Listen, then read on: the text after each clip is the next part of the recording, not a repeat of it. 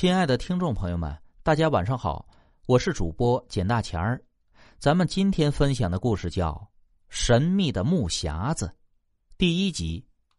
民国十三年，在西口翠屏山下有一家蓬莱客栈，店主郝连英是个三十来岁的年轻寡妇。郝连英秉性忠厚纯良，长相也很漂亮，却唯独顶上无发。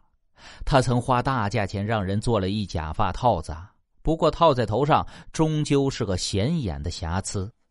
一个数九隆冬的夜晚，客栈来了一位穿青袍的商客和两个伙计，他们押着一车上等的野山茶从这个山坳赶来投宿。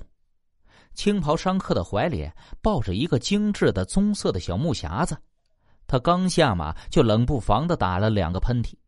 此时，店小二阿七早已提着灯笼走出来，笑脸迎上前一看，原来这客商正是店里的老熟客，名叫陈文业。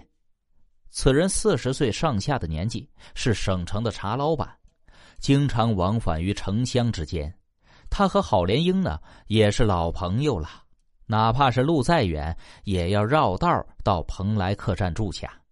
阿七赶紧招呼：“呀，陈老板。”匣子我来跟您拿吧，可是陈文业却摇摇头，把这木匣子抱得更紧了。他哆嗦着清瘦的身子骨，四下一望。好老板不在，哎，真不巧，老板娘昨日染了风寒，早早的睡了，我这就去喊醒她。阿七说这话并不是客气，因为平日里郝莲英深知陈文义的好意，将感激情深埋心底。他特别嘱咐阿七，如果是陈老板半夜来投诉，无论多晚，一定要喊醒自己。他要亲自下厨炒两个小菜儿，烫一壶热酒，请他吃上那么一顿。见阿七要去喊郝老板，陈文业连忙拉住阿七。阿七回道：“大夫说不碍事儿，喝两斤药就成了。让他睡吧，一个女人不容易呀。”陈文业捏着下巴。睡眼惺忪的朝着他的固定客房去了。第二天一早，陈文业赶时间跟郝莲英匆匆打了个照面，见他面色红润，心头宽了许多，道了声保重，匆匆上路了。陈文业前脚刚走，阿七的家人就来报丧，说他爹去世了。阿七是失声痛哭。结果郝莲英给了八块银元，让他快马加鞭的回老家去。这阿七走了，客栈的杂活只好由郝莲英亲自打理。他收拾陈文业昨夜住过的房间时，发现了一个木匣子。郝莲英一眼就看出这是上等的桃木做的，他心里嗔怪呀：越是有钱，就越是丢三落四。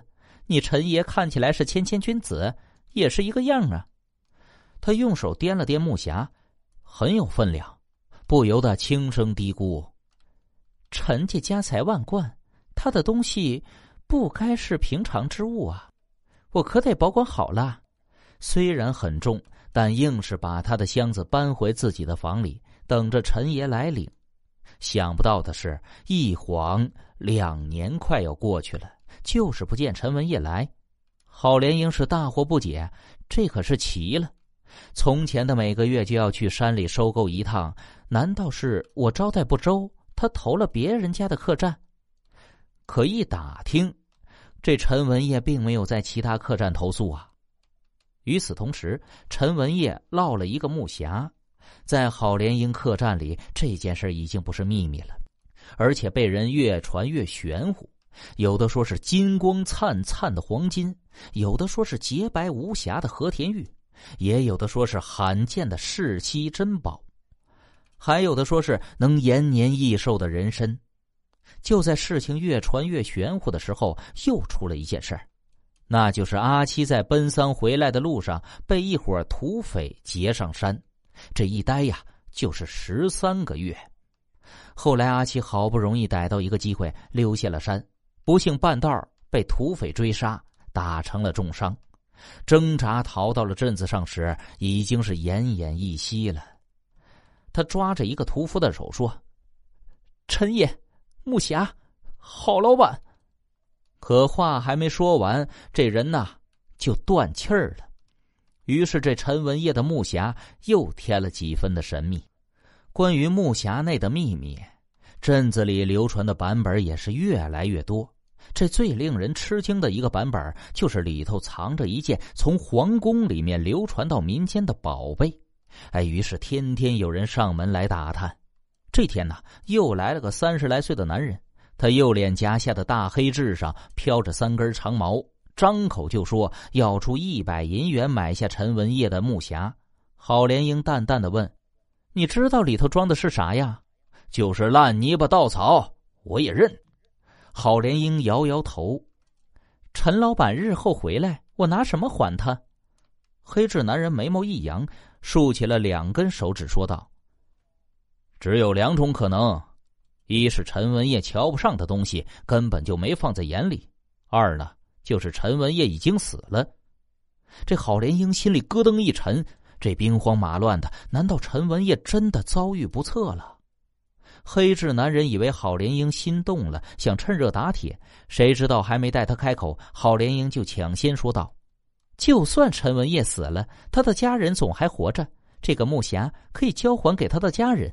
而且我也不信他死了。”黑痣男人听罢，指着郝莲英骂道：“别敬酒不吃吃罚酒，你就给我等着！”说罢，气呼呼的就走了。